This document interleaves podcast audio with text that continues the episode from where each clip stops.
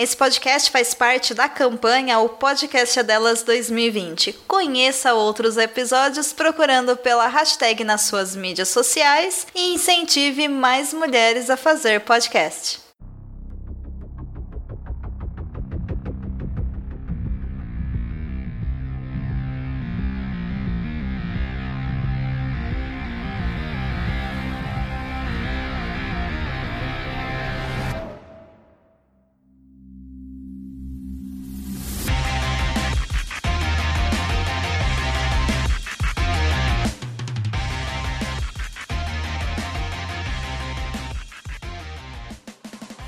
E estamos de volta com o BBcast, o seu podcast de automobilismo e outros nerds. No episódio de hoje vamos falar sobre o preview do GP da Austrália. E aqui comigo está a Débora Santos Almeida. Olá, amigos, sejam bem-vindos a mais este podcast. E bom, finalmente a Fórmula 1 está de volta. Exatamente, finalmente teremos um convidado aqui muito que especial, o homem que me introduziu ao podcast de forma profissional. Seja bem-vindo, Valese. Oi, Rubens. Oi, Débora. Olá, cabeças de gasolina. Vamos aproveitar esse GP da, Austrália. Peraí, deixa eu começar de novo. Oi, Rubens. Oi, Débora. Olá, cabeças de gasolina. Vamos aproveitar esse GP da Austrália porque a gente não sabe se a gente vai ter muito mais coisa depois disso, não. Exatamente. Agora que nós tivemos confirmações, né? De membros de equipes da McLaren e da Haas com o coronavírus. E o pior de tudo, o. Como poderia dizer? O labrador universal, que é o Tom Hanks também contraiu o coronavírus lá na Austrália, então a situação está lá periclitante e não sabemos aí realmente se teremos as demais etapas. Bahrein já saiu do calendário, China também. Bahrein não, né? Bahrein só vai ter portões fechados. Vai ter corrida, mas não teremos público lá. Bom, por enquanto temos que aguardar e ver o que, que a FIA vai decidir sobre a Fórmula 1 e seu futuro no automobilismo. Alguém Vamos... tem que parar o coronavírus, afinal já pegou o Tom Hanks, né? Então não tem como dar continuidade para esse vírus. Perigo na hora de pegar o Wilson. É isso que eu ia falar. Se o Wilson pegar coronavírus, estamos ferrados, né? E Bahrein, e Bahrein, Rubens, parece que vai ser não só portões fechados, mas pelo que eu tenho ouvido falar, não é certo ainda, talvez seja só a FOM lá dentro, nenhuma outra equipe de fora também de. de, de... Transmissão, jornalismo. Transmissão. Exato, Exato. o Serrazoli falou esses dias que o, o, visto deles ainda não foi liberado, então muito, ainda está muito obscuro de como vai ser realizada a etapa do Bahrein. Mas... É, e a Fórmula E hoje também acabou falando né, que vai cancel, é, cancelou a etapa de Gearta e provavelmente se tiver as próximas etapas eles vão fazer também com tudo fechado só para poder ocorrer. Até porque ah, eles estão na sexta etapa mas boa parte do calendário deles já está sendo afetado por conta do coronavírus. Bom vocês viram que nossos tanto Valézio, Débora e eu estão tão empolgados aí para poder falar sobre a Fórmula 1 seu retorno. Eu não posso deixar de agradecer nossos apoiadores aqueles que auxiliam o boletim do paddock pelo programa Apoia-se. E vamos agradecer aqui, começando por um rapaz que é chefe do Valese, meu parceiraço, colunista aqui do, bebê, do Boletim do Paddock, que é o Ricardo Bannerman, seguido pela maravilhosa Maia Barbosa, Elezer Teixeira, Luiz Félix, Arthur Felipe, Rafael Celone, Will Mesquita, Antônio Santos, Rogério Froner, Lena Lisboa, Cássio Machado, Carlos Del Valle, Bruno Vale, Eric Nemes, Bruno Chinozaki, Alberto Xavier, Will Bueno, Ricardo Silva, Beto Correia, Fabrício Cavalcante, Arthur Apóstolo, Sérgio Milani, Melquiades Veloso, Micael Souza, Ezequiel Bali, Cineu Messi, Rafael Arilho, Rafael Carvalho, Fábio Ramiro e Mariângela.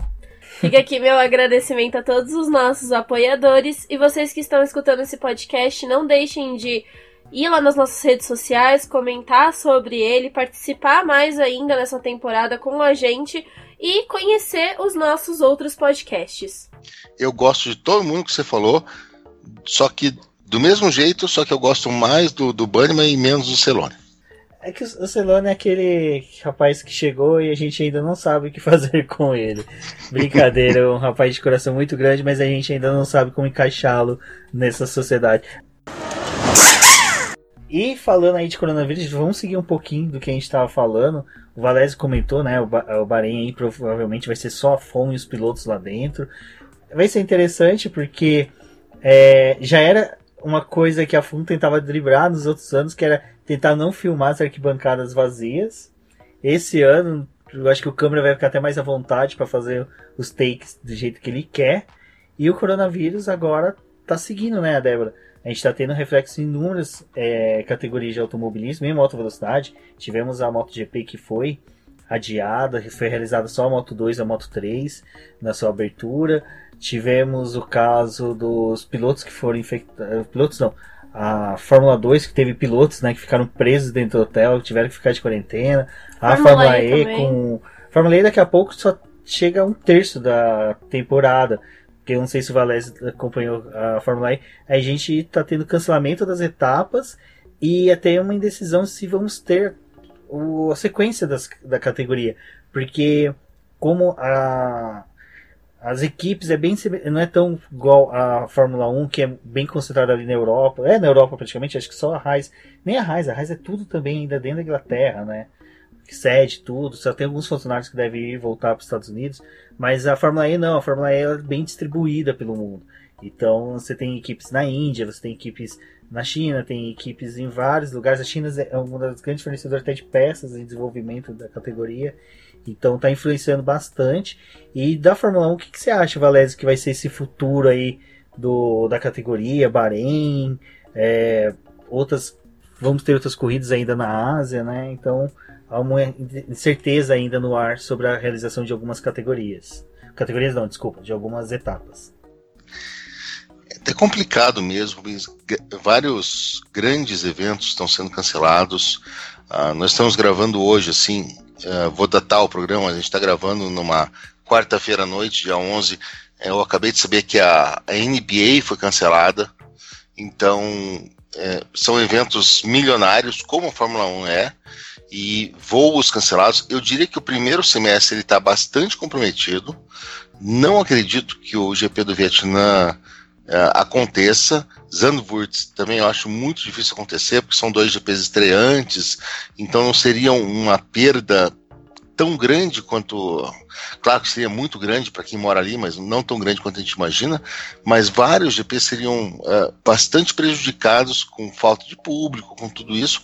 Eu acho que o, o, primeiro semestre vai ser complicado e a gente acaba colocando isso num ano que a Fórmula 1 está em, em stand-by, né? Esse 2020 da, da Fórmula 1, que é um ano esperando para grande mudança de, de regulamento. Então seria até para as equipes um ano que elas não brigariam tanto para manter o calendário. Então eu acho que está complicadíssimo. Eu espero, sinceramente, que a gente tenha é, várias corridas, mas eu não estou muito esperançoso em ter um campeonato com 21 anos. 21 corridas sem chance nenhuma, mas um campeonato no primeiro semestre, eu acho que tirando Austrália e Bahrein, eu não aposto em mais nada que aconteça. Não. É, eu também tenho essa mesma perspectiva, assim, da categoria. Na verdade, eu acho que a FIA tomou decisões muito rápidas com a Fórmula E, até porque o campeonato já estava em desenvolvimento.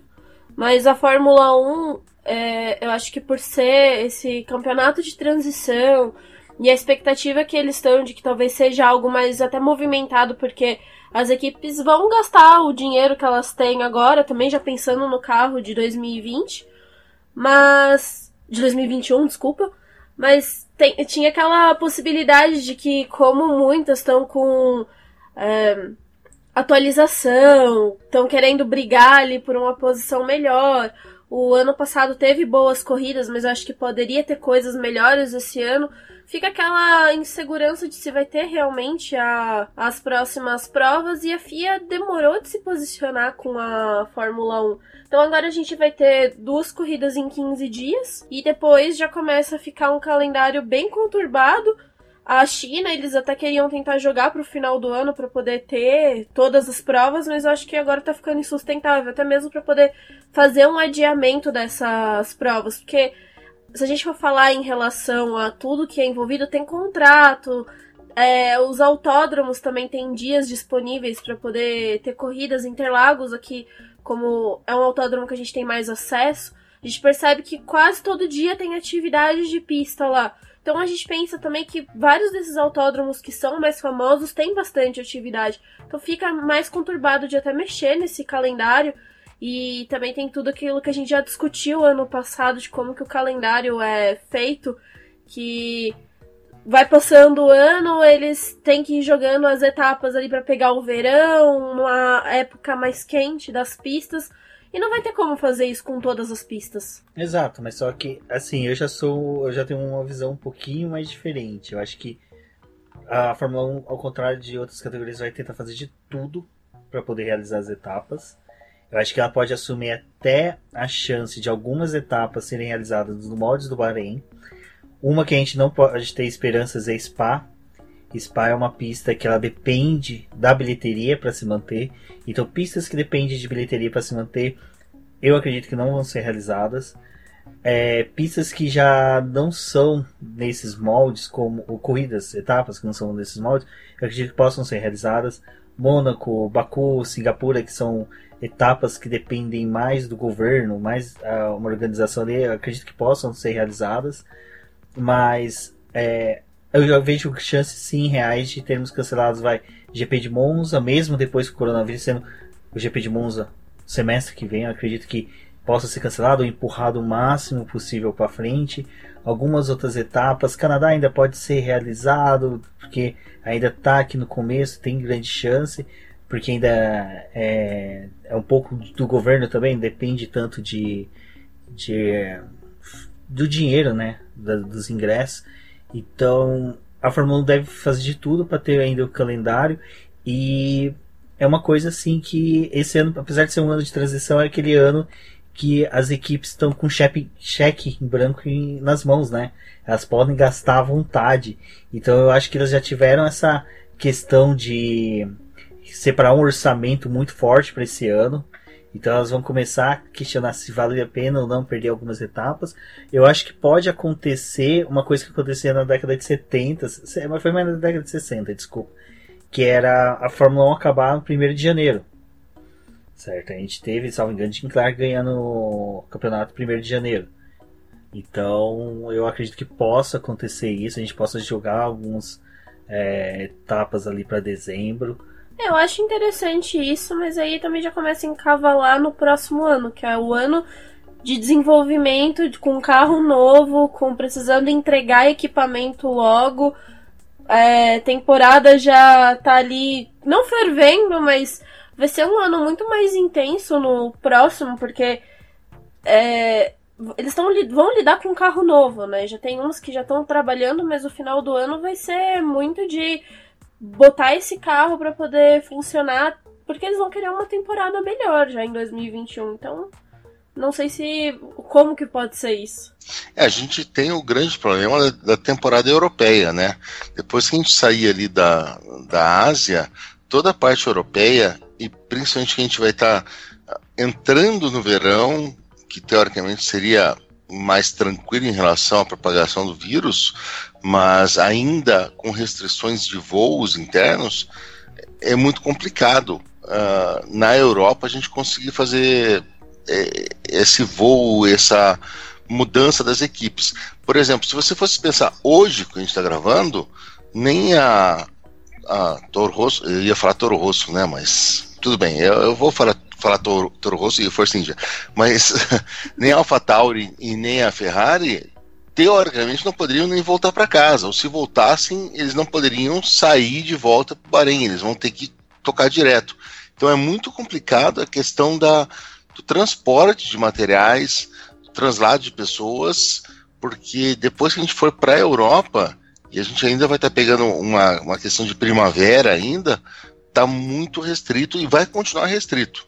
É, e se esses casos da Haas, né, que estão falando que está sendo confirmado, é, já começa a ser preocupante. Até porque a situação dos Estados Unidos está começando a ficar num nível muito desproporcional, porque é, demorou para poder ter casos, aí quando os casos começaram a aparecer, é, já tem aquele problema da saúde lá que tem que é um custo muito caro e a, parece que a, a, os Estados Unidos cancelou os voos com a Europa é, por um Estados tempo. Unidos por 30 dias, o Trump anunciou hoje que por 30 dias estão proibidos os voos. E, e, e realmente isso que o Valese falou, né? As peças dos carros que você depende de transporte para poder locomover elas de um país para outro. E aí tem os pacotes de atualização que as equipes vão querer dar nos carros, porque a cada etapa que passa eles querem mudar alguma coisa e não vai conseguir ficar fazendo esse vai e vem que tem como uma temporada normal, né? Ou seja, que Viet bateu. Não tem outro carro. O chefe de equipe já vai ficar puto porque não tem como buscar uma asa nova na Itália. E mas eu achei uma teoria muito. Eu vi uma teoria no Twitter muito interessante, não me recordo quem passou isso, mas. Como às vezes a gente lê o tweet e não lê quem digitou, foi que o coronavírus é uma prova de que o brasileiro quer manter a Fórmula 1 em alta com o Brasil. Primeiro a redução de GPs para chegar a 9 GPs, assim o Kimi Raikkonen não ultrapassar o Rubinho Barrichello em recorde de GPs, já que o Kimi Raikkonen tem que fazer apenas 10 provas para ultrapassar o Rubinho Barrichello. A outra é que infectaram a Haas na esperança que o Grosjean e o Magnussen peguem o coronavírus e o Pietro Fittipaldi assuma um dos postos. A outra é que colocaram o vírus na McLaren para um dos pilotos ser contagiado e o Sérgio Sete Câmara assumir a posição, mas só que não contavam que o Serginho ia ser contra e iria para a Red Bull. Agora a teoria tem que ir para o Kvyat. Tem que ir para o Kvyat, exatamente. Não sei como é que tá na França a contagem, né? O Pierre Gasly tá aí para auxiliar a gente. Bom, e já falando sobre saindo aí do coronavírus, vamos falar de coisa boa, né? Vamos falar de brasileiros no futuro da Fórmula 1. Valese, Sérgio Sete Câmara anunciado agora na Red Bull, retornou, né? Ele já foi membro da academia Red Bull, ele viu que na época não ia ter como subir, estavam vindo vários pilotos bons, e são pilotos que ainda estão lá, até mesmo na Fórmula 1. Ele saiu e retornou agora. Pietro Fittipaldi conseguiu a superlicença, já confirmado.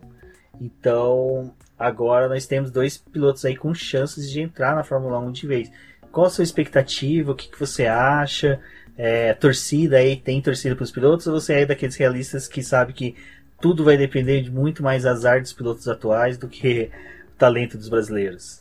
É, eu não vou torcer contra quem tá lá, mas eles estão na bola 8, como a gente fala, né? Os dois estão na bola 8. A Haas a gente sabe, inclusive quem assistiu Drive Survival, sabe que os dois pilotos da Haas, eles vivem numa corda bamba, o, o Gunter ele tá por aqui com os dois, então o Pietro ele tá a um pentelésimo de assumir esse carro que legal se for isso.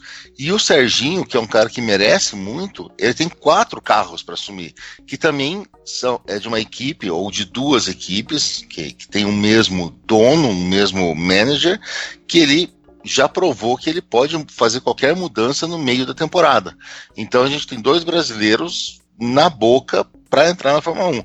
Eu não vou torcer contra ninguém, eu não vou cometer isso, essa indelicadeza de torcer contra ninguém, mas eu diria que, se não esse ano, ano que vem, a gente vai ter de novo a bandeira do Brasil tremulando ali para um brasileiro na Fórmula 1. A gente falou agora, do, mas falando do Pietro e do Serginho, eu acompanho o Valério nesse quesito, assim, acho que a gente tem que deixar o trânsito correr, a temporada correr para saber qual que vai ser o destino. O Christian Horner falou isso, né, no Drive Survive, que a equipe, tanto a AlphaTauri como a Red Bull é uma equipe só, tecnicamente, eles observam como sendo uma equipe só, então o remanejamento de pilotos pode ser para qualquer lado. Serginho, podemos dizer que fez uma boa escolha. Nós comentamos no BBcast sobre Fórmula E, o último que nós fizemos, que ele fez um excelente teste na Fórmula E pela equipe Dragon. Eu vi alguns portais brasileiros se desfazendo do teste dele.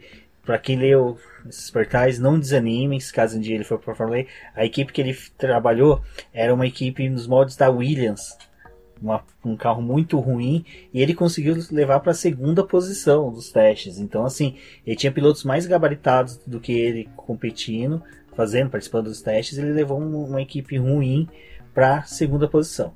Mas o que eu ia falar é o seguinte: a gente também tem a Fórmula 2 com três pilotos muito bons, que é o Pedro Piquet, é um excelente piloto. Temos o Felipe Drogovic, um rapaz muito simpático, tem vídeo do Boletim do Paddock com entrevista com ele, muito bom, muito bacana, confiram o vídeo no nosso canal do, do YouTube, aproveitem e se inscrevam no canal. E temos a, o, a grande surpresa foi o Guilherme Samaia. Eu acho que o brasileiro pode voltar, né? Querer acompanhar a Fórmula 1 cada vez mais. E a gente tem muito. Expandir pra Fórmula 2, né? Exato, expandir pra Fórmula 2, que é bem bacana. Vamos falar agora sobre nossas expectativas sobre os GPs. Depois vamos falar sobre as estatísticas que eu sei que a galera gosta bastante. Aí o Valéz é um cara que gosta muito de números. Pra participar aí dos bolões que já começam agora a fervilhar no começo da temporada. Bom, Valézia, qual que é as suas expectativas aí para o GP da Austrália? O que, que você viu aí nos últimos dias de mudanças, de bate-papo, de assuntos sobre a pré-temporada? O que, que você está vendo? O que, que você está sentindo que vai ser esse começo de temporada? O GP da Austrália ele é sempre legal. Tem muita gente que fala que ah, o GP da Austrália é chato. Eu não acho nem um pouco chato. Ele não tem a ver com o resto da temporada. Ele é um pouco descolado do resto da temporada, porque acontece muita coisa diferente ali.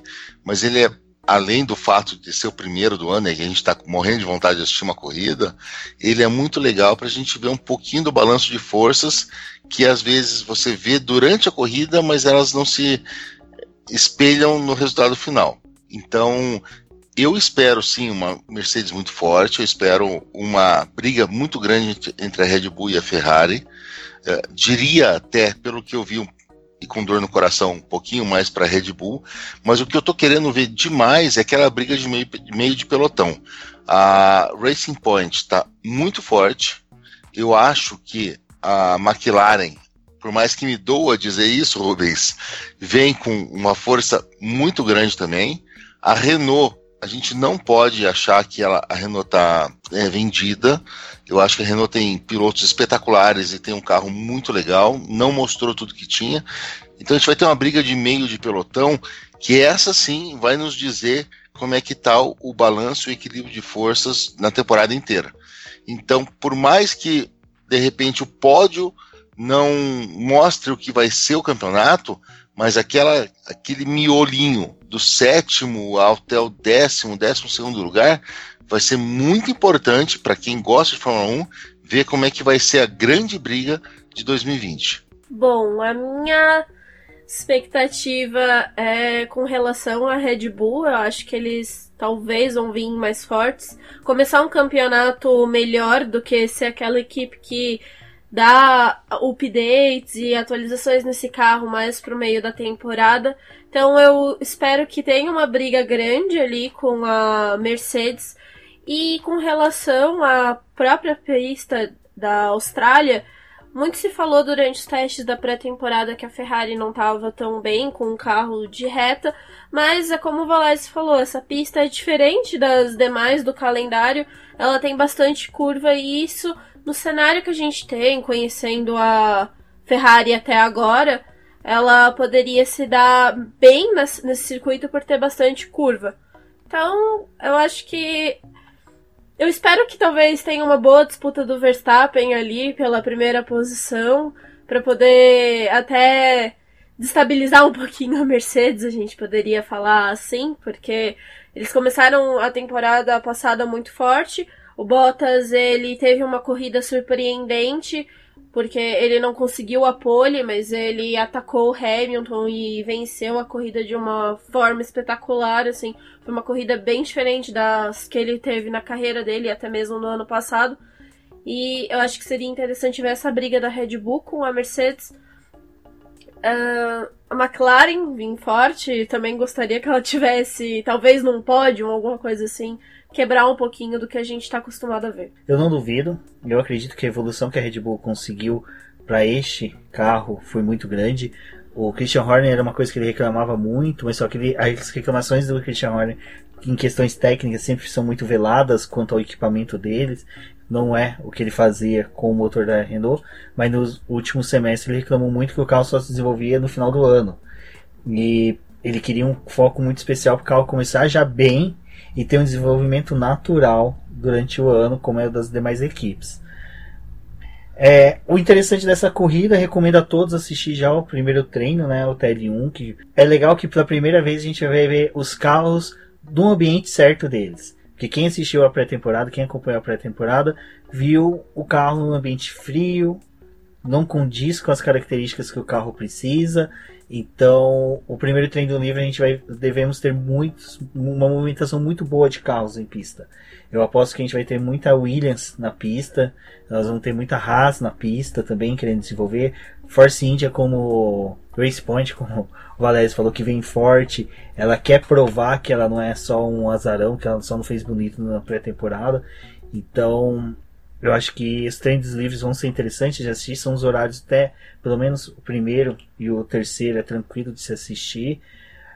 E meu palpite é realmente uma briga forte entre Mercedes e Red Bull. Ferrari ali, eu acho que vai ser um, um GP em que a gente vai ver os dois pilotos querendo dar as cartas para ver quem que é o primeiro piloto já de, de início, mas só que de uma forma bem mais tranquila, suave do que foi o final da temporada passada. E Red Bull, com certeza, né? Vem fortíssima. E eu coloco a briga pela quarta posição. Eu acredito piamente que vai ser entre a AlphaTauri e a McLaren.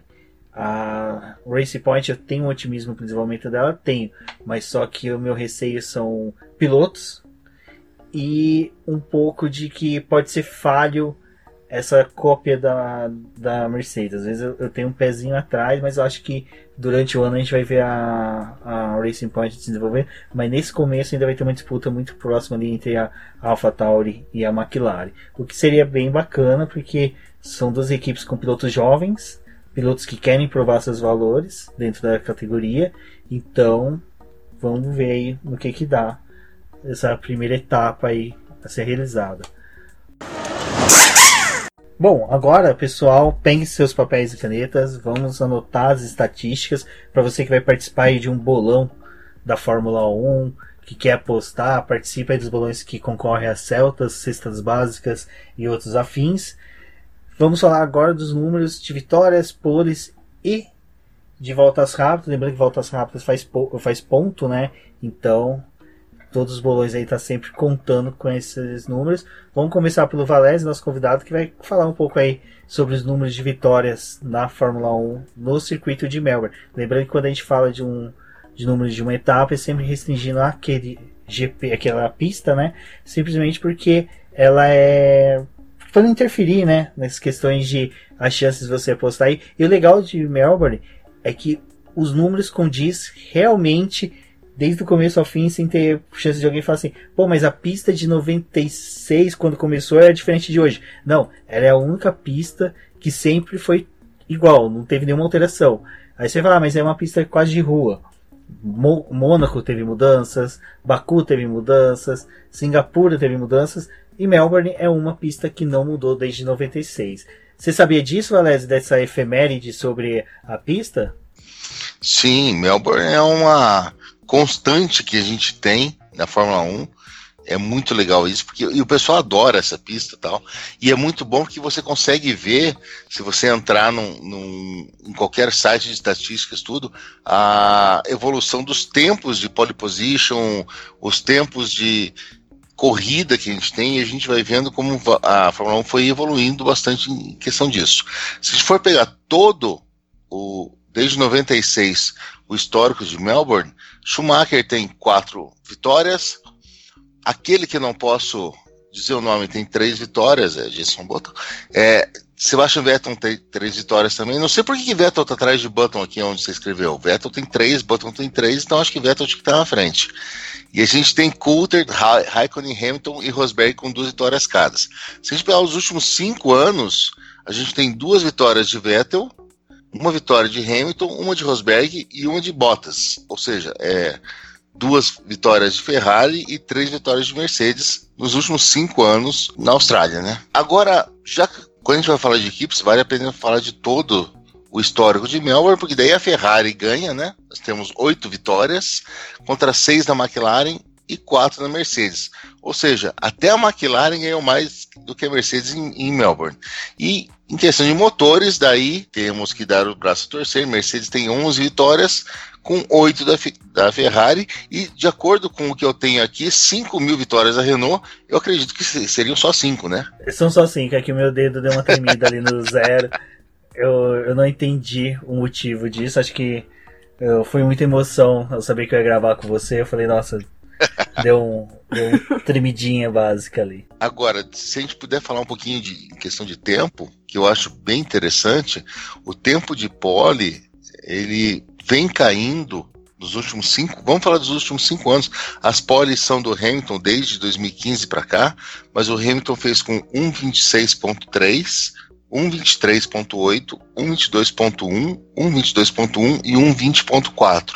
Ou seja, se o tempo estiver bom, se o clima estiver bom em, em Melbourne, na Austrália, a gente pode esperar um, uma pole position abaixo de 1,20 ou perto de 1,20 baixo para quem gosta de apostar em cima disso, vale a pena também pensar nesse número. E uma coisa que é interessante aí sobre os tempos é que a melhor volta ela é, um, é uma questão que ela não, não teve uma evolução tão grande quanto a volta de pole, né? A primeira foi do Jacques Villeneuve lá em 96 com 1 minuto e 33. Aí logo já em 2001, pouco foi com 1 minuto e 28 com Michael Schumacher e recentemente o Daniel Ricciardo fez em 2016 também na casa de 1,28. Então a gente vê que ali na corrida realmente questão ali de características, né? Economia de combustível, economia de pneus, fazem com que os pilotos não tenham uma evolução tão grande. Mas uma efeméride de tempo que é bem interessante aí de pole é que o Giancarlo Fisichella em 2005 fez a pole com 3 minutos 1 segundo. Ou seja, ele fez um miojo no cockpit dele com certeza. Porque ele. Ou ele saiu dos boxes e falou, gente, faz um miojo aí pra mim, já tô voltando. Voltou e comeu esse miojo. Porque três minutos deve ter sido um pandemônio, deve ter sido um, um qualify feito na chuva total. Agora, Valézio, vou falar de dos tempos de voltas rápidas. A, nossos pilotos que foram com voltas mais rápidas. Nós temos o Kimi Raikkonen, que é uma característica dele, que ele tinha antes quando ele não achava que era só uma diversão estar tá ali na Fórmula 1. Ele fez seis voltas rápidas, seguido com o Michael Schumacher com três. Era uma característica do Michael Schumacher, que ele era um piloto que ele não buscava sempre voltas rápidas, né? Ele era mais querer sempre estar tá constante para conseguir a vitória. Nico Rosberg tem duas, Daniel Ricciardo tem duas também. Equipes, nós temos a Ferrari com sete voltas rápidas, seguida pela McLaren com seis voltas rápidas, a Williams tem três, empatado com Red Bull e com Mercedes. Já motores, nós temos nove da, da Mercedes, minhas estatísticas, como sempre, às vezes dá uns erros, e eu coloquei que a Ferrari tem 701 voltas rápidas. Sendo que na verdade eu acho são que tá certo. 7. É, se você colocar sim, o número de voltas em mil GPs. Em mil GP, 701 voltas rápidas é um bom número. Mas na verdade são 7 voltas rápidas. E a Renault tem cinco voltas rápidas. Acredito que depois que ela fazer a volta rápida, novamente ela abria a chaleira durante o GP. Bom, e nas poles, obviamente nós temos Lewis Hamilton liderando com oito, Mika Hakkinen e Michael Schumacher com três cada, assim como Sebastian Vettel, Villeneuve e Button com duas. Aquele que não pode ser dito o nome. Uhum. Obrigado, E-. De É o- nada. É o único cara na Fórmula 1 piloto que falou que o Rubinho Barrichello. Bom, apoiar também o Rubinho pro Valese não é uma coisa. Não, eu acho o Rubinho um belo piloto, um cara que, que realmente sofreu pelo, pela época que ele correu. Meu sonho é credenciar um dia o Valese como ah, jornalista, imprensa do Boletim do Paddock, numa etapa da Stock Car e fazer uma mesa redonda com o Rubinho Barrichello. Seria interessante, porque o Valese, como ferrarista, acompanhou muito bem o período da passagem do Barrichello na equipe. E é um dos caras que sempre teve uma opinião muito forte sobre o Barrichello, que não é aquela opinião comum do brasileiro. Então seria uma coisa bem bacana. Mas voltando ao número de Ah, poles. Só uma Pode coisa, falar. se você, se você fizesse isso, a minha primeira pergunta pra ele ia ser: me desbloqueia no Twitter, por favor? Levantem a hashtag, pessoal. Quem tá escutando o BPcast, o Rubinho, desbloqueia o Valese. É uma boa. Excelente campanha. Daremos início agora, após esse BBcast ser publicado. Eu acho que tem que ser a hashtag de destaque. Bom, voltando lá pro número de poles, em equipes nós temos a Mercedes liderando com seis, então uma pole para cada ano dela. É, ela tá vindo Sendo massa. pole- seguida de pole desde 2014. Desde Exato. a era híbrida. O último que teve pole com. Antes da- do Hamilton foi o Sebastian Vettel. E depois a gente tem a Ferrari com cinco poles, seguida também pela McLaren com cinco e a Red Bull com três. E nos motores, a Mercedes lidera com 12, a Renault com 6 e a Ferrari com 5. Então façam as suas apostas aí. Quem quiser ficar aí na margem mais segura que é a Mercedes, mas a gente também pode pensar aí um pouquinho na Red Bull para ela poder quebrar esse esse ritmo que a gente tá vindo aqui. Seria muito legal uma vitória aí do álbum, não do Verstappen. Acho que seria um começo de temporada assim sensacional. E Rubens, deixa eu puxar uma coisa assim do- dos tempos nossos, Opa. das saudades do, do 365 do Boletim do Paddock, mas você comentou um pouco antes que o traçado de Melbourne é um traçado que já tem há muito tempo, que sempre foi esse traçado, e para quem gosta da história da Fórmula 1, a gente tem, por exemplo, a curva, Dora, a curva 2 é a curva Brabham, a 5 é a Lauda, a 9 é a Clark, a 13 é a Ascari, a 14 é a Stewart e a, e a 16 é a Prost. Ou seja, eles também pagam esse tributo à história da Fórmula 1. E que é algo legal, né? Hoje que a gente vive essa era da curva 1, curva 2, curva 3. É tão gostoso quando chega na Europa, né? Naqueles GPs clássicos, Monza, é, Spa. Spa, que você tem o nome é. das curvas, que você não fica por número. Tudo bem, a Fórmula 1, a gente tem os gráficos dela, tem o número, mas é tão gostoso quando fala variante Ascari, né? Curva do Cassino. É que a mesma coisa Stop acontece. Bus. É, Interlagos ainda segue isso, né? O S do Senna, curva do Sar- Sargento. As duas de junção. Lesmo, né? Exato, é- nossa, é um, é um tesão, porque. E é legal que ainda a Austrália já começa pela curva brava, né? Então, tipo, Uhum. é um piloto que escreveu a história. É... Agora o Valese que vai me corrigir. Ele era australiano mesmo, né? O Jack sempre- Brabham, eu, eu, não, eu não, não sei se ele não era neozelandês. Eu sempre me confundo com ele e com o Alan Jones. Exato, ele é Alan Jones. E o. É, não, ele é australiano mesmo. É de Ele é australiano. Aí ele é australiano. Beleza.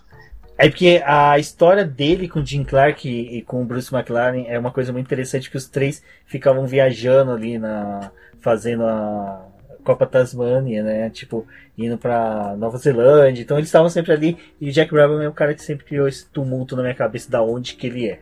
Mas é, é interessante, né? Você já chega assim na pista tendo uma homenagem para um piloto que foi o além de ser o campeão por os méritos dele de pilotagem, ele construiu o carro para ser campeão. E tem um post muito bacana do Valese também, que conta a história de um piloto que passou pela, pela equipe Braba, né? Puta, Valese, me fugiu o nome agora. Que você colocou o texto, o título como o urso que venceu o chefe. Ai, Bom de cara. cravar com camarada é que eu posso errar isso e, e editar Não, isso é depois. bom. É, ele ganhou, mas. Puta, Era um cara. É, Danny, é Danny alguma coisa. Danny, Danny Hilme. Hilme. Danny Hilme. Escreve Hilme, mas é Hilme. Exatamente. Isso eu não vou cortar, não, vou deixar na edição, ficou legal, bacana.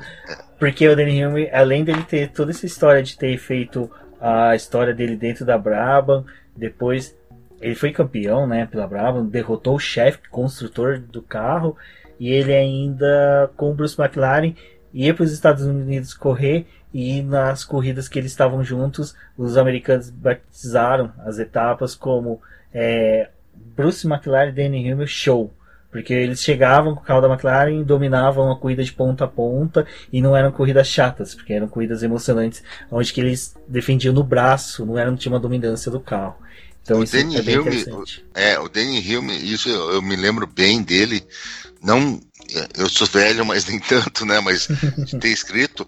Depois que o Bruce morreu, ele tinha queimaduras nas mãos ainda e ele venceu uma, uma etapa da Can-Am, né, do Canadá, dos Estados Unidos. ah, logo depois, com queimaduras, ele pediu para amarrar a- as mãos dele ao volante para ele conseguir correr e vencer para o Bruce McLaren. Era uma época da Fórmula 1 que eu sou totalmente apaixonada, não adianta. Exatamente. Década de, é, década de 50, 60, 70 é, era uma coisa fora do normal. Eu acho que quando a gente consegue compreender o que foram essas três décadas, a gente olha para o que é a Fórmula 1 hoje em dia, a gente consegue ver por que, que a Ferrari tem toda essa briga, por que, que ela tem que estar tá sempre boa, por que, que a imprensa italiana briga com ela, esse, essa questão da Mercedes ter voltado, querer se o saudosismo que é com a Alfa Romeo, por que, que o Kimi Raikkonen é um piloto tão apaixonante, porque ele reflete muito dos playboys da década de 70, né? Então, é década de 60 também, que é a época que o Danny Hillman, Jack Brabham, Tim Clark e Bruce McLaren dominavam com a beleza que era a condução deles, né? Mas enfim, um dia com certeza vamos gravar mais podcasts com o para falar de história. Vamos voltar aqui, né, para o GP da Austrália. E GP da Austrália só vou passar umas informações aqui para a galera, que é, como o Valese disse, o maior vencedor quatro vezes é Michael Schumacher. Eu acho que quando a gente fala Michael Schumacher, não precisa fazer nenhuma apresentação para ninguém. A corrida conta com 58 voltas, é uma, um número de voltas pequena, mas decorrência da extensão e do formato da pista. Primeiro GP na Austrália, que foi realizado em Adelaide, salvo engano, foi em 1985. Valese, dos três aqui, só o Valese era nascido. Eu ainda nem era projeto de gente. A Débora veio 10 anos depois. O comprimento da pista é de 5 km 303 metros. A melhor volta é do Valtteri Bottas com 1 minuto 25 segundos 580 centésimos em decorrência da vasta barba que ele tinha na época. E bom, sobre os pneus dessa temporada, a Pirelli decidiu repetir o que eles já utilizaram no GP da Austrália de 2019 é um fato curioso porque a Pirelli não costuma fazer isso, repetir pneu e ainda mais a mesma configuração para a pista, vai ser a mesma goma. Então nós vamos ter o C2 duro, que é o de faixa branca, o C3 médio, faixa amarela e o C4 faixa vermelha, macio. Vai ser é, essa escolha é uma forma de segurança da Pirelli. Eles gostaram do resultado da prova passada, então eles decidiram manter dessa forma. Hum, isso aí dizer que a previsão do tempo para a Austrália para os próximos dias, para o final da corrida, é na sexta-feira tem ainda um pouco de chuva e um tempo bem quente, de 28 graus de máxima, mas com uma queda brusca de temperatura para o sábado e para domingo, no sábado 18 de máxima e domingo 21 de máxima, o que deve realmente dar uma boa embaralhada uh, nas equipes. E se a gente for contar pelo ano passado, não tem como a gente saber para esse ano, mas pelo ano passado a Ferrari acaba conseguindo se dar um pouquinho melhor com esse tempo um pouquinho mais frio, né? Exato. Exato, tem aquela característica, né, Débora, dos pneus que a Ferrari sabe trabalhar bem. A Mercedes, vamos ver se o DAS será utilizado. Vou fazer essa pergunta para o Valese. O que, que, você achou dessa mecanismo? Rubens, eu achei genial. Eu achei uma ideia incrível no nível daquelas ideias dos anos 80, anos 90 de suspensão ativa, do Piquet soltando um tanque, um segundo tanque de água na pista, porque é uma coisa que realmente vai fazer você ter um, um certo ganho e ela está totalmente no meu parecer, não tenho nada a ver com isso, mas dentro das regras, porque ela é mecânica. Ela exige, sim, muito dos pilotos, porque ela exige um movimento a mais dos pilotos em cada curva, em cada reta. E isso a gente sabe que hoje em dia, é, um movimento a mais pode, se o cara não tiver uma habilidade muito boa, ele pode perder tempo em vez de, em vez de ganhar. Mas a Mercedes, sabendo que tem dois pilotos do calibre que tem, eu achei muito legal, muito bom e espero que usem sim, porque a Fórmula 1 ela é o pináculo de, de novas tecnologias, mesmo que elas sejam fly-by-wire, né? Então, eu acho que vale muito a pena a gente ver a Mercedes usando isso e o pessoal correndo atrás. É, o Valese, ele é legal que ele tem muitas opiniões bem parecidas, acho que é muito pela não só convivência, mas acho que atrai, né, pessoas com a mesma vibração, mesmos sim, conceitos. E eu, eu adoro quando vejo uma, uma coisa desse tipo, uma coisa nova, uma coisa inovadora. Quando a Mercedes criou aquele negócio do piloto encostar, né, o, o as costas da mão aqui no, no lado na lateral do cockpit para fechar o túnel de ar que tinha que sair atrás da asa, o túnel em F, né? Esse novo, o DAS, eu acho sempre, toda vez que eu, alguma equipe vem com uma coisinha assim nova, eu acho muito bacana. Eu falo, nossa, é, eu fico imaginando o cara quebrando a cabeça para desenvolver e o mérito que ele tem de ver aquilo é, na pista, de dos outras equipes começar, começar a discutir se é legal ou não e depois querer copiar. Então, eu também gostei, achei sensacional e torço para que seja usado, né? Eu quero ver como é que é realmente a resposta dela em pista na Fórmula 1. Pessoal, estamos finalizando aqui o BBcast, mas antes eu vou puxar aqui um pedido aqui pro Valese e pra Débora, pedir para os dois formar ali o pódio deles e chutar pole e volta rápida. Vamos começar pelo Valese. Agora você montou no porco. Isso não tava nem um pouquinho combinado, tá, gente? Lá no BBcast de, de Fórmula E, a Cintia fala que eu faço essas perguntas capciosas durante o programa e fica ela e o Milani assim desesperados para tentar achar uma resposta e eu, eu acho muito bacana. Então eu vou utilizar com vocês dois. Queiram vocês, queiram não, eu vou usar. Então tá bom. Então, é, vamos, vamos jogar no seguro aí, porque é a primeira, primeira coisa da temporada, vamos jogar assim. Pódio, eu vou jogar Hamilton, Bottas e Verstappen, com pole do Hamilton e volta mais rápida do Verstappen. Joguei assim no, naquele classicão. Que é a aposta segura. Um jogador de poker fazendo uma aposta segura. É, aposta, quando o Valência está fazendo essa aposta, podem anotar. A possibilidade é muito grande de ser isso mesmo. Só não pode copiar, Débora. Tá bom. Vou ser um pouco mais ousada, vai. Verstappen para poder vencer a prova, Bottas em segundo e Carlos Sainz em terceiro. Pole volta rápida. Pole do Hamilton, ele não termina a prova. Vou ser ousada. E volta rápida do Max Verstappen também, para ele já começar ali com os 26 pontos. Boa. E, e pensando num campeonato que tá ah, terminando, tá sendo cancelado etapas. Red Bull vai ser a campeã esse ano. Se a gente pensar nesse sentido, a vitória de Melbourne vai ser muito importante, porque até agora é a única corrida que está confirmada. Quem ganhar e se uh, chegar na segunda-feira, a Liberty fala não tem mais campeonato pro resto do ano, o cara que ganhou o Melbourne ganhou o campeonato. Não, pera, vai ter Melbourne e Interlagos, tá, gente? Só essas é, duas. Interla... Eu, eu acho que esse coronavírus é o Valese, que ele colocou só para vir Interlagos. Daí a, a Liberty fala, não tem como jogar Interlagos lá para dezembro. Aí São Paulo fala, não, a gente joga para dezembro. Aí o Valese vem. Ou antecipa, antecipa. Deus queira. Ou antecipa, ou depois. Ou outubro Eu acho que tem que antecipar. Acho que tinha que fazer Interlagos mais de uma etapa. Circuito... Tipo estocar, né? É, tipo estocar. É, coloca sentido oposto, faz. Não, a gente faz assim, ó. Já aproveita que a Stock se uniu com a Truck para fazer uma etapa em Interlagos, coloca a Fórmula 1 também. A gente faz um final de semana recheado. É, não, mas, ou, ou, então a gente faz Fórmula 1 assim, já que aqui no Brasil tá, tá tranquilo, a gente faz Interlagos, Birigui. Onde é que mais que os carteiros correm? Fazer em todas as pistas dos carteiros.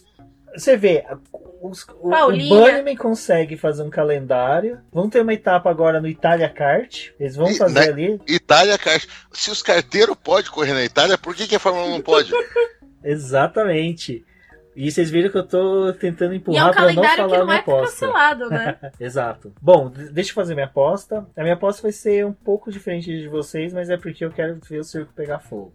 Eu quero vitória do Vettel, Leclerc em segundo, emborrado, com volta rápida, para ficar bem próximo do Vettel em pontuação.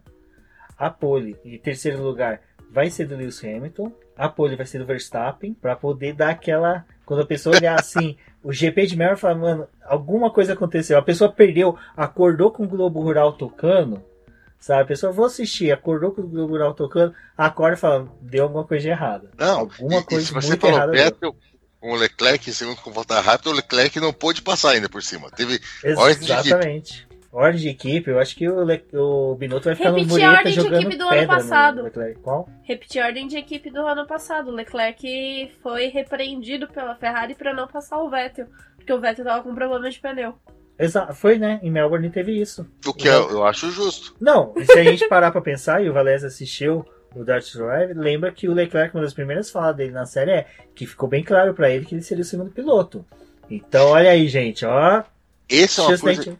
Eu queria aproveitar o BBcast para dizer isso para todo mundo. Gente, Uh, o Twitter vai bombar, todo mundo vai ter que ficar em casa por causa da, do coronavírus, então vai usar muito Twitter e tal. Então, eu queria que todo mundo entendesse. Uh, 6 bilhões 999 milhões da, da população mundial entendesse que o Vettel é o primeiro piloto da Ferrari. E a única pessoa que não pode entender isso é o Vettel, porque ele tem que saber que o Leclerc não vai aceitar isso. Não, e até é interessante que a gente entrou nesse mérito. É, o Valese, você acompanha a Fórmula 1 desde quando? Desde qual temporada, Valese? Assim, piamente, sem, assim, acompanhando, lendo, sempre buscando saber sobre pra, a categoria. Sim, acompanhar, acompanhar de verdade e tal, 85, 86, mas me perguntem de Fórmula 1 a partir de 89. Perfeito, 89, excelente ano. Que daí no ano seguinte nós já tínhamos o Prost lá. Por que, que eu, eu quis entrar nisso? O Valério sabe que a Ferrari sempre foi, e uma coisa que eu falei no BBcast sobre a apresentação dos carros é: a Ferrari é a Ferrari. Primeiro vem Ferrari, depois todo o tributo ao Enzo Ferrari e depois vamos discutir quem que vai ser o segundo piloto. Eles sempre fixam, né, Valézio, o primeiro piloto, o seu segundo piloto, e é muito difícil o segundo piloto tentar avançar. Até mesmo existe aquelas teorias de conspiração que a Ferrari não queria que o Irvine ganhasse em 99, porque eles queriam que o primeiro título da Ferrari, após aquele ato gigante lá de quase 25 anos, se eu não me engano, de 100 títulos, fosse do Michael Schumacher. Por isso que 99 eles não fizeram muita questão do Irvine vencer. Obrigado, o título ficou com a McLaren. Então, é, Valença, eu acho que essa discussão que teve ano passado de que o Leclerc tinha que ser o primeiro piloto, sabe, bem sendo nítido que o Vettel era o primeiro piloto declarado desde o primeiro GP, ficou, eu na minha opinião, foi, foi um pouco chato, mas você acha que nesse ano já a gente vai ter um, uma, como poderia dizer, uma taxação, assim, vai ficar já fechado que Vettel é o primeiro piloto ou Leclerc é o primeiro piloto? Não, o Vettel é o primeiro, piloto. É exatamente isso que você falou. Na escuderia Ferrari, gente, entendam isso. Não, não queiram trazer para uma briguinha que tem todo ano. É escuderia Ferrari em primeiro lugar, Enzo Ferrari em segundo lugar, Luca de Montezemolo, São Luca de Montezemolo em terceiro lugar. Depois você vê o, o abismo, o pré-sal, Daí você vem o primeiro piloto da Ferrari, que é Sebastian Vettel. Depois você tem bloquinhos de carnaval. Depois você tem o coronavírus. E depois você tem o segundo piloto da, da Ferrari, que esse ano é o Charles Leclerc. O Charles Leclerc é ruim por causa disso? Não, não é ruim por causa disso.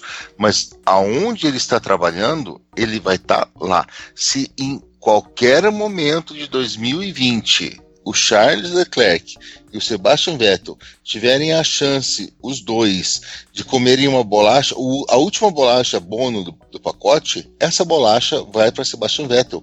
Isso é normal, isso é natural, e quem conhece Fórmula 1 e quem entende Ferrari vai saber do que é isso.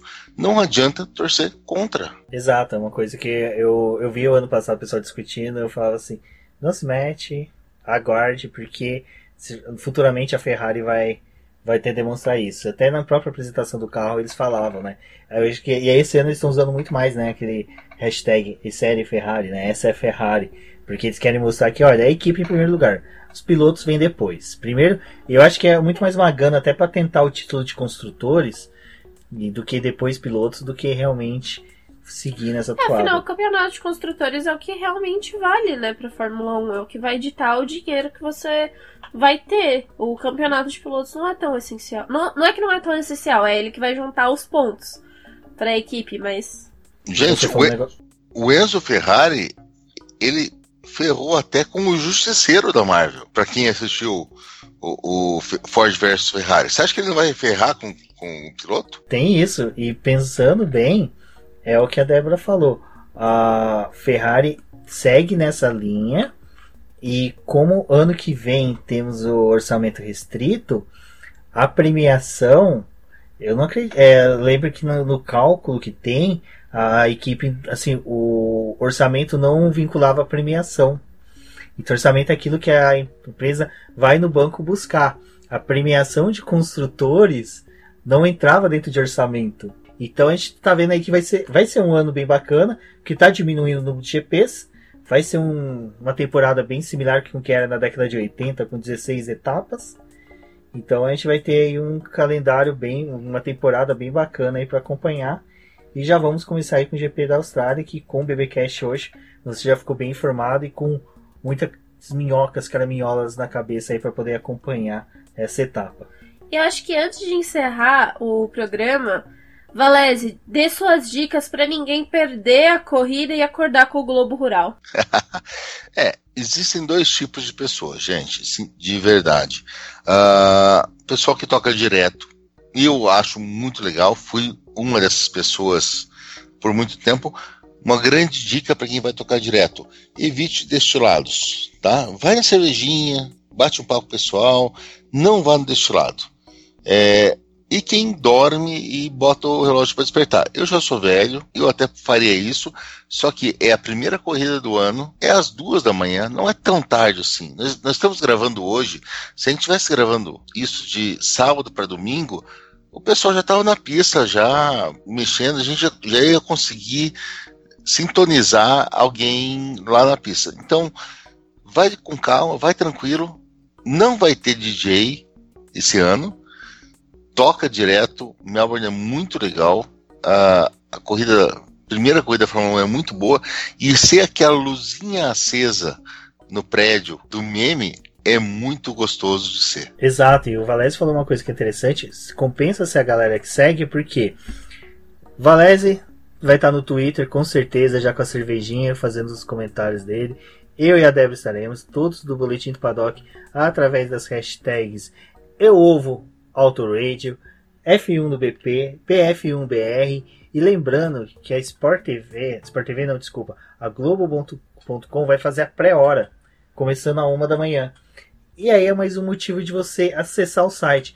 Com um número grande de acessos, quem sabe a, a, a Globo não decide fazer a pré-hora, fazer um, também um pós-GP, acompanhar o pódio, fazer uma coisa muito mais bacana. Twitter lá, você vê o Fred Sabino, o Rafael Lopes, que é o pessoal da Fórmula 1, a Mariana Becker, que é a nossa rainha deusa, toda poderosa, eu acho que ela tinha que ser é, santificada pelo Papa como a, a canonizada. santa canonizada, exatamente, muito obrigado, como a Só santa faltam dois milagres. Só faltam dois milagres para ela para ela ser canonizada. Olha, se vacilar se a gente escafunchar, às vezes tem, viu? Porque essa mulher, olha, é muito bacana. Então é isso, pessoal. Acompanhem a Fórmula 1 pelas, uh, pelas redes sociais, o Boletim do Paddock, sempre com o Boletim do Paddock, no Twitter, do, com o Diz do Boletim Q, pelas hashtags Eu Ovo Auto Radio, por causa da participação o, do Valese lá no Auto Radio Podcast do nosso querido Ricardo Bannerman. As hashtags do Boletim do Paddock, o F1 no BP, PF1BR lá do podcast F1 Brasil. Também são, acho que as três hashtags mais gostosas que nós temos no Twitter. Se o teu tweet for ficar grande, eu pitch por uma delas, nós vamos estar acompanhando todas, vamos conseguir conversar com você. Bom, eu sou o Rubem GP Neto, um forte abraço a todos e até a próxima. Bom, eu sou a Débora Almeida no Twitter como The Flowers. Escutem o nosso BBcast do ano passado para poder ver o preview e conhecer um pouco da história da pista de Melbourne. Lá a gente falou um pouquinho dela, falou um pouco de Adelaide, como que foi o surgimento das corridas no país. Também temos a, o review da corrida do ano passado. Então, se você quiser lembrar o que aconteceu lá com o Bottas, o motor do Carlos Sainz, lembrar dessa corrida, os problemas da Haas, retorne e escute os nossos programas. E até a próxima. E obrigado por ter participado com a gente, Valese. Exato, Valese. Muito obrigado e fale aonde você pode ser encontrado nas redes sociais. Gente, obrigado por me chamar para gravar aqui. Eu estou no Twitter no arroba com opiniões não embasadas sobre a Fórmula 1 o tempo inteiro. Estou no Auto Radio Podcast, a gente está falando sobre Fórmula 1 e também sobre música. Esse mês, que é o, o mês das mulheres, estamos falando bastante sobre mulheres sobre na música, é muito bom. E no Boletim do Paddock, eu acesso todo dia, é um melhor lugar para a gente saber sobre automobilismo no Brasil e de vez em quando eu escrevo um pouquinho lá também. Isso é tudo pessoal.